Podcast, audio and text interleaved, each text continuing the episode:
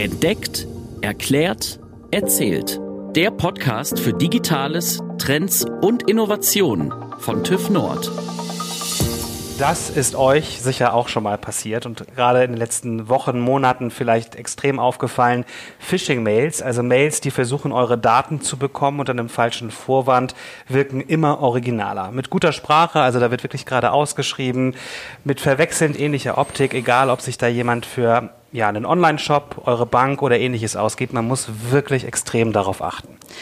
KI ist auch für Angreifer eben auch ein sehr mächtiges Werkzeug, denn klickt man drauf, hat man den Salat oder die Angreifenden gleich das ganze Unternehmen, in dem man arbeitet. In Deutschland ist die Zahl der Cyberangriffe angestiegen. Das hat das Bundesamt für Sicherheit in der Informationstechnik, kurz BSI, in seinem aktuellen Bericht gesagt. Mit welchen Methoden die Angreifenden wirklich vorgehen, wer betroffen ist und wie wir uns schützen können, das klären wir heute hier bei Entdeckt, Erklärt, Erzählt mit meiner lieben Kollegin Julia Mandrion, Hallo. mir Stefan Genz und mit unserem heutigen Experten Dirk Kretschmer, Geschäftsführer von TÜV IT. Schön, dass du heute bei uns bist, Dirk. Ja, hallo. Freut mich, dass ich hier sein kann. Dirk, das BSI sagt, die Bedrohungslage für einen Cyberangriff ist so hoch wie nie zuvor. Das klingt wirklich dramatisch. Es gibt wohl viele Software-Schwachstellen und die Angreifenden, die seien wohl immer professioneller. Was glaubst du, ist denn die Ursache für die Zunahme von diesen Cyberangriffen? Ja, die Ursache für die Zunahme der Cyberangriffe liegt wirklich in der zunehmenden Professionalität der Angreifer.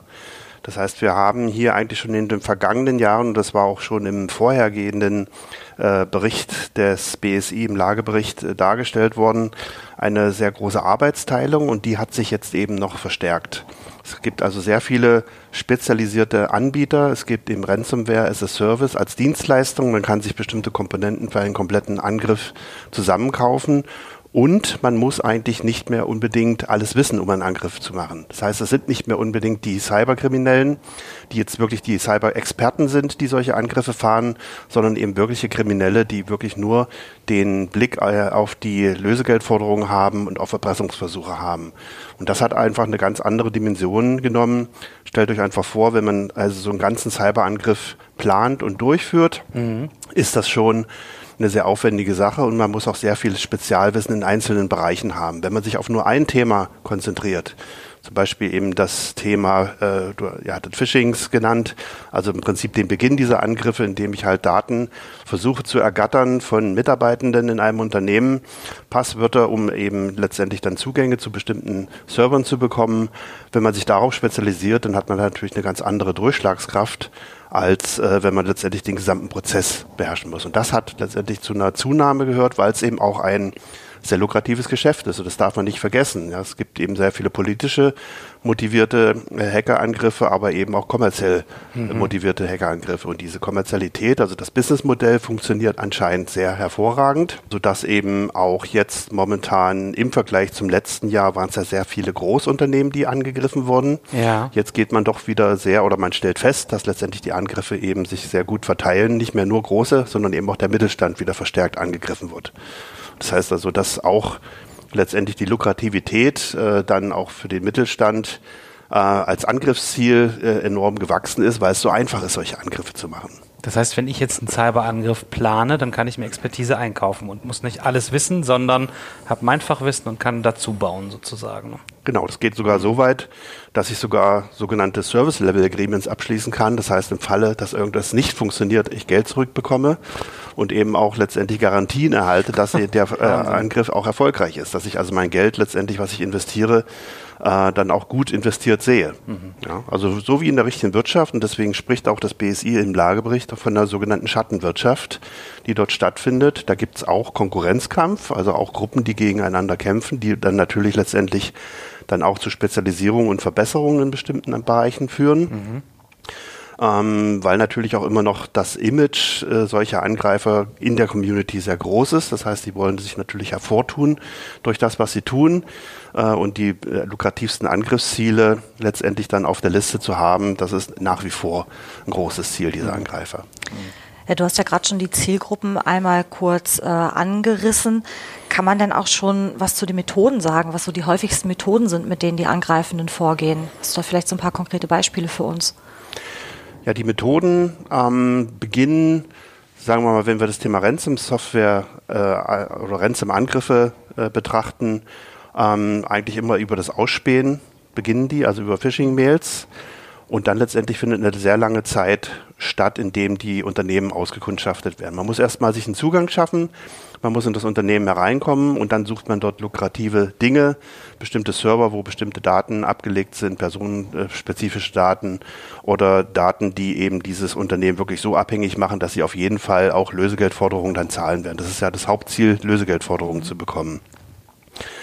Die Methode selber ähm, ist äh, durch die Arbeitsteilung auch deswegen ein bisschen unterschiedlich, weil wenn ich letztendlich mich ein, äh, konzentriere auf das Thema äh, dieser Zugänge zu beschaffen, ja, dann ist letztendlich diese Zeit, bis dann der wirkliche äh, Angriff stattfindet, wird ja dann von anderen Dienstleistern gemacht. Ja. Und jeder hat da unterschiedliche Methoden, die, die gemacht werden und dieser Zeitraum ist sehr lange und solange die Angreifer unentdeckt im Netz bleiben, haben die auch alle Zeit der Welt. Ja, das heißt, es ist da kein Druck, es ist der einzige Druck ist, erkannt zu werden und ja. dass letztendlich die Firmen dann diese Zugänge in irgendeiner Form schließen.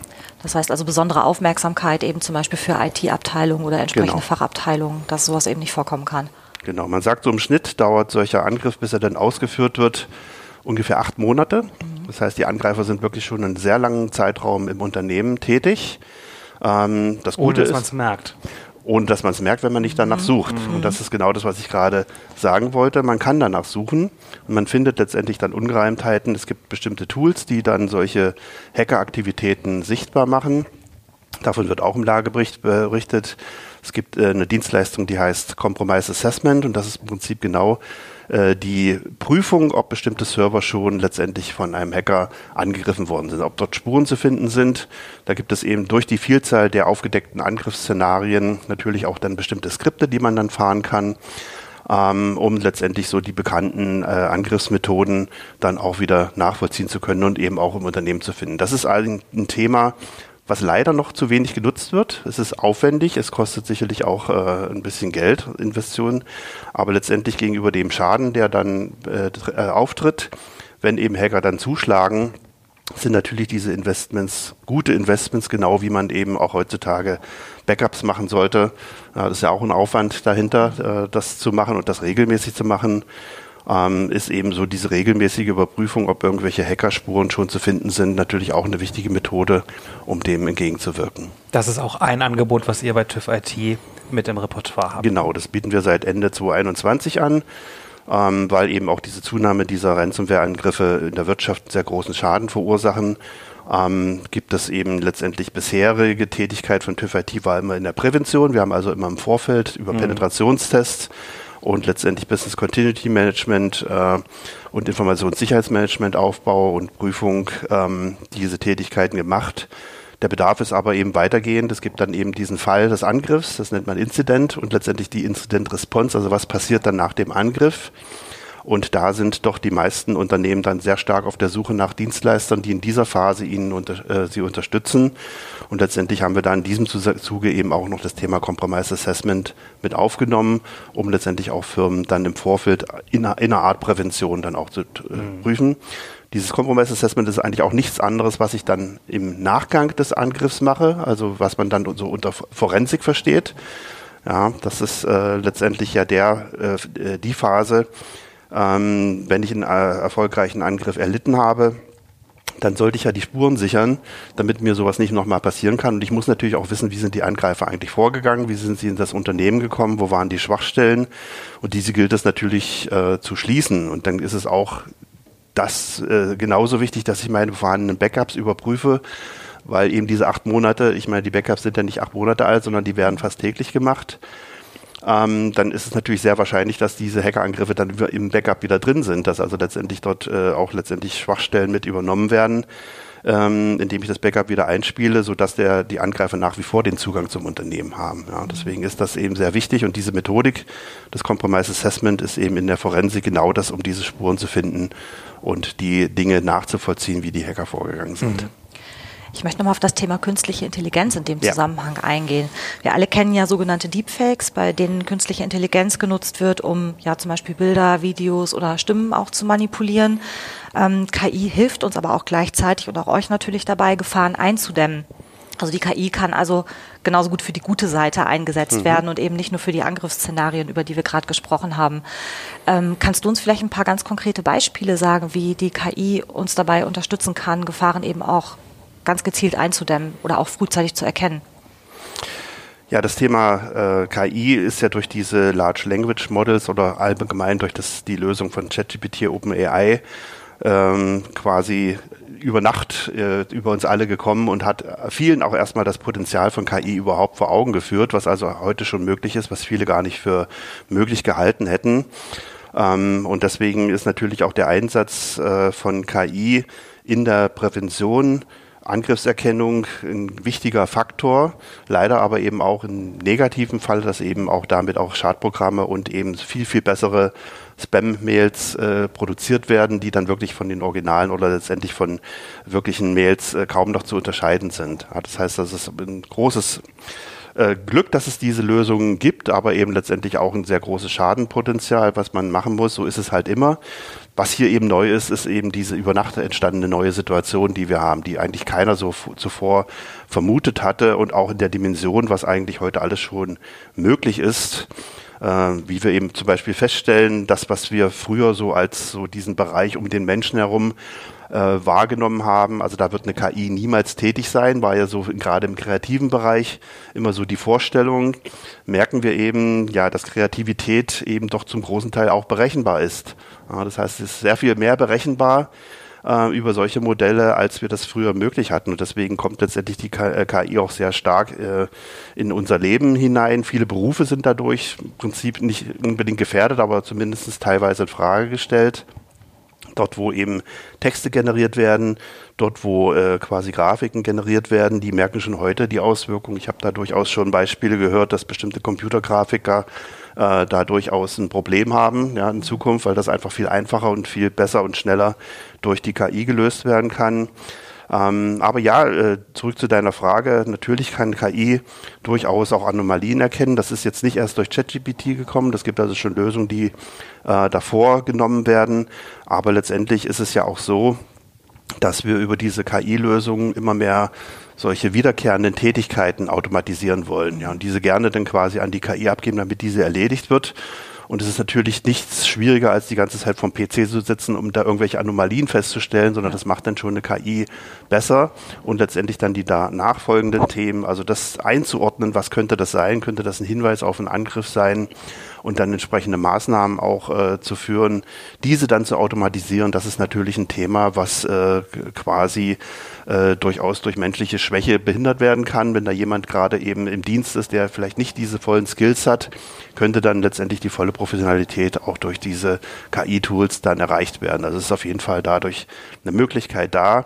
Leider aber eben auch äh, immer dieses Hase- und Igel-Spiel. Ja, das heißt also, die Angreifer haben die gleichen Tools und die gleiche Methodik und es ist immer die Frage, wer letztendlich die Nase vorn hat an der Stelle. Mhm.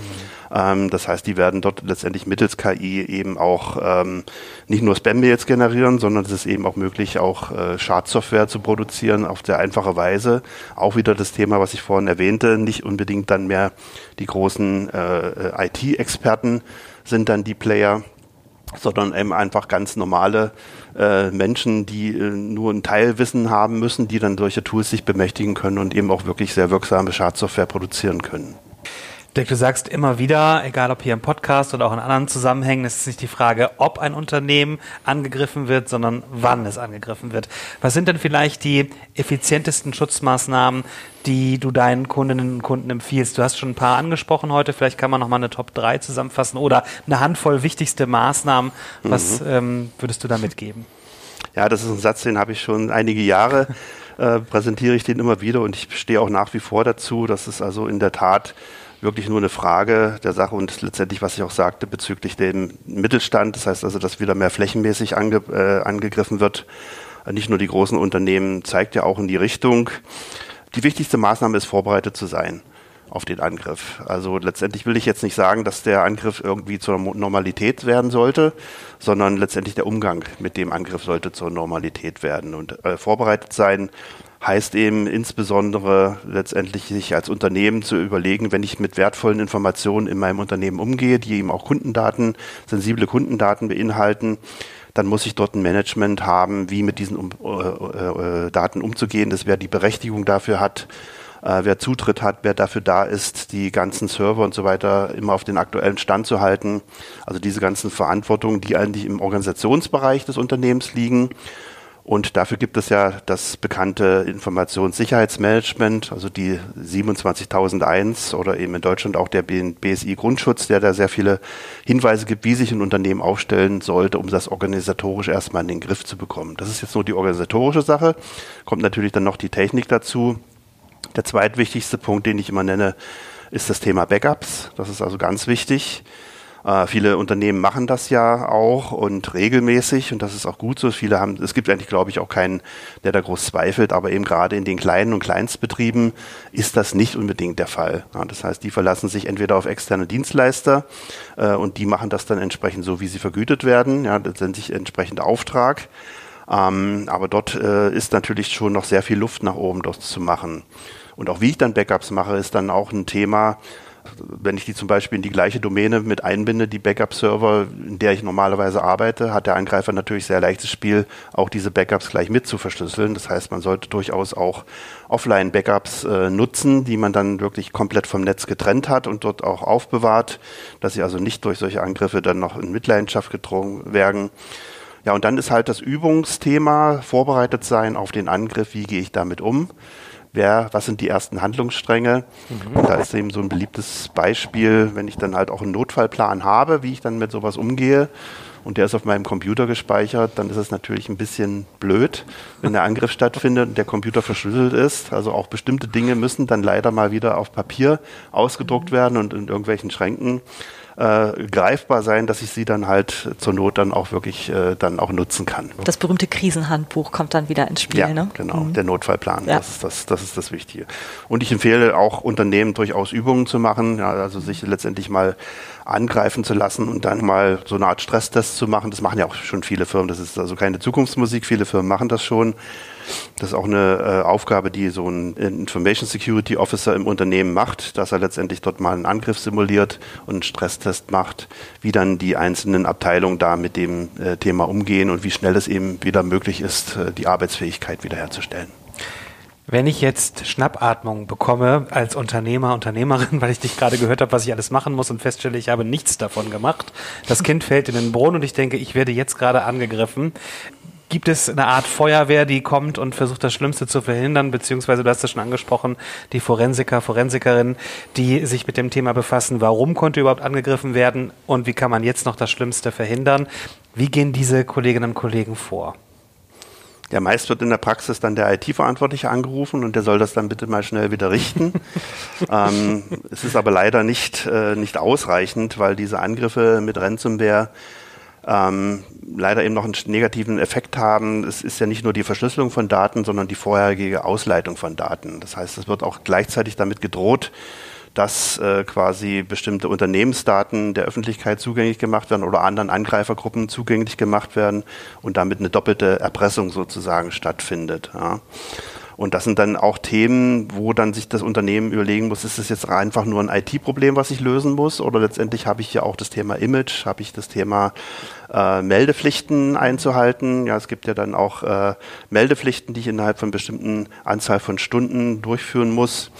Und die von dir angesprochenen Helfer, die gibt es natürlich auch. Also das BSI ist auf jeden Fall immer eine ganz gute und wichtige Adresse. Dann gibt es die Landeskriminalämter, die auch alle solche, äh, solche Abteilungen haben, die dort unmittelbar erstmal helfen können. Und dann gibt es natürlich auch Dienstleister wie die TÜV Informationstechnik, die dann solche Dienste anbieten kann, um dann solchen Unternehmen dann aus dieser Situation zu helfen. Wir sind da auch mehrfach schon, schon äh, letztendlich tätig gewesen. Es gibt vom BSI auch eine Liste von solchen Anbietern, die man beim BSI abrufen kann, äh, die sich dort qualifiziert haben und dann eben auch vertrauenswürdig sind, ja, weil letztendlich dann natürlich diese Dienstleister auch einen sehr tiefen Zugriff haben zu allen möglichen Daten und da sollte man dann auch äh, nur vertrauenswürdige Dienstleister nehmen. Ja, aber die Frage, ja, es gibt diese Dienstleister. Ähm, die sind natürlich in dem Falle, wenn es passiert ist, äh, immer schwer zu finden und ob sie dann gerade von heute auf morgen Zeit haben, ja, das ist eine Frage, aber die Dienstleister stellen sich natürlich dann auch so entsprechend auf.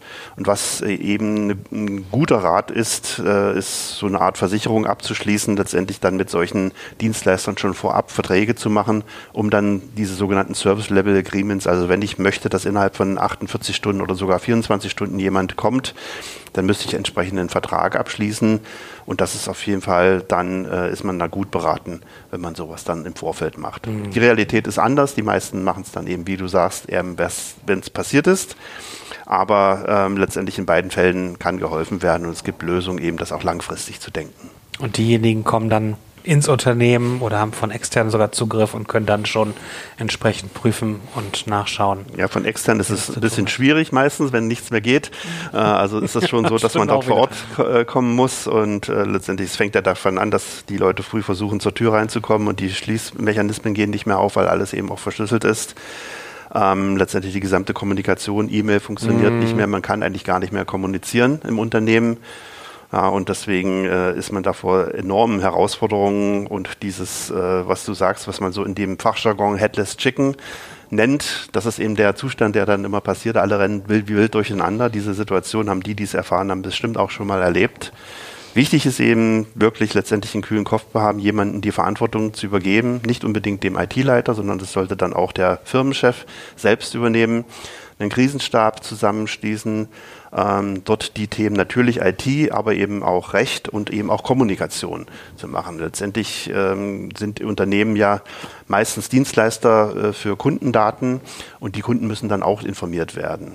Und es gibt eben auch neben dieser doppelten Bedrohung, dass ich also verschlüssele und letztendlich drohe damit, die Daten zu veröffentlichen, werden auch äh, als dritte Stufe jetzt äh, auch entsprechend dem Lagebericht auch äh, Kunden von Unternehmen schon informiert, dass also da was stattgefunden hat und mhm. die werden letztendlich dann auch noch quasi bedroht. Und das mhm. ist jetzt dann schon wieder eine neue Dimension, die dann auch im letzten Jahr sehr verstärkt aufgetreten ist. Du hattest gerade auch die Unternehmensgröße angesprochen und mhm. dass auch der entsprechende Schutz durchaus von der Anzahl der Mitarbeitenden und der Unternehmensgröße als solches ähm, auch abhängig ist. Ähm, für kritische Infrastruktur und größere Unternehmen gibt es ja schon bereits Vorschriften, ähm, sich auch entsprechend zu schützen.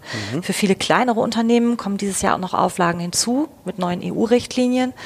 Also wie würdest du das einschätzen? Ähm, kommen Kundinnen und Kunden von euch im Moment ja immer nur dann zu euch, wenn sie wirklich müssen oder nehmen viele jetzt auch Verantwortung und ähm, warten vielleicht auch nicht erst die offizielle Vorschrift ab, die jetzt nun einfach kommen wird, um sich auch entsprechend zu schützen? Mhm.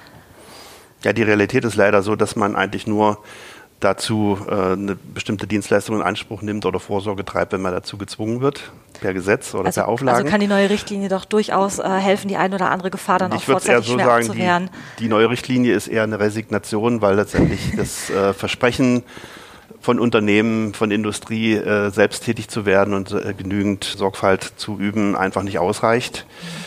Ähm, man muss auch dazu sagen, dass der Ukraine-Krieg, den haben wir jetzt heute noch nicht erwähnt, ist auch ein großer Faktor, der im letzten Jahr sehr stark äh, Aus, Auswirkungen gezeigt hat und deswegen natürlich auch ähm, insgesamt Europa eine große Alarmstufe herrscht, dass eben letztendlich diese Erkenntnisse, die aus dem Ukraine-Krieg äh, gekommen sind, eventuell sich auf eine Ausweitung, das will natürlich keiner hoffen, aber äh, wenn es eine Ausweitung dieser Konflikte geben könnte auf Europa, äh, wären wir natürlich an dieser Stelle sehr, sehr angreifbar. Und das, da muss jetzt gehandelt werden. Das ist eben jetzt genau der Zeitpunkt, äh, dass man im Vorfeld handelt und deswegen gibt es eben auch diese neuen Auflagen und auch die Schnelligkeit, mit der das gekommen ist, denn das Thema NIS 2 ist schon seit einigen Jahren im Gespräch, aber komischerweise erst dann ganz plötzlich im letzten Jahr, Ende letzten Jahres dann äh, veröffentlicht worden und muss bis zum 17. Oktober diesen Jahres, wir haben ja schon 2024, ähm, dann in nationales Gesetz umgesetzt werden.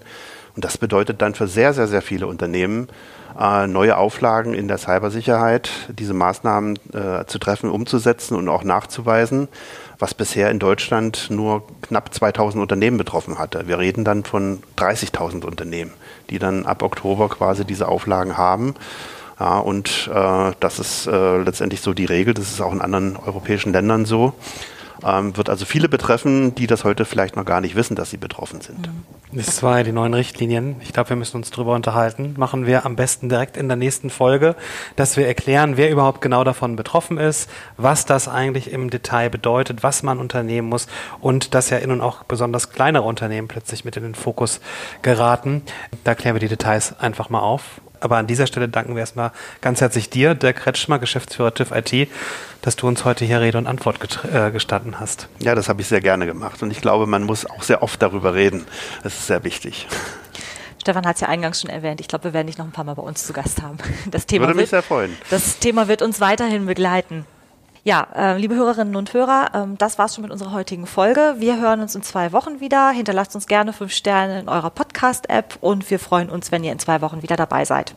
Habt eine gute Zeit. Tschüss. Tschüss. Tschüss. Das war Entdeckt, Erklärt, Erzählt. Der Podcast für Digitales, Trends und Innovationen von TÜV Nord.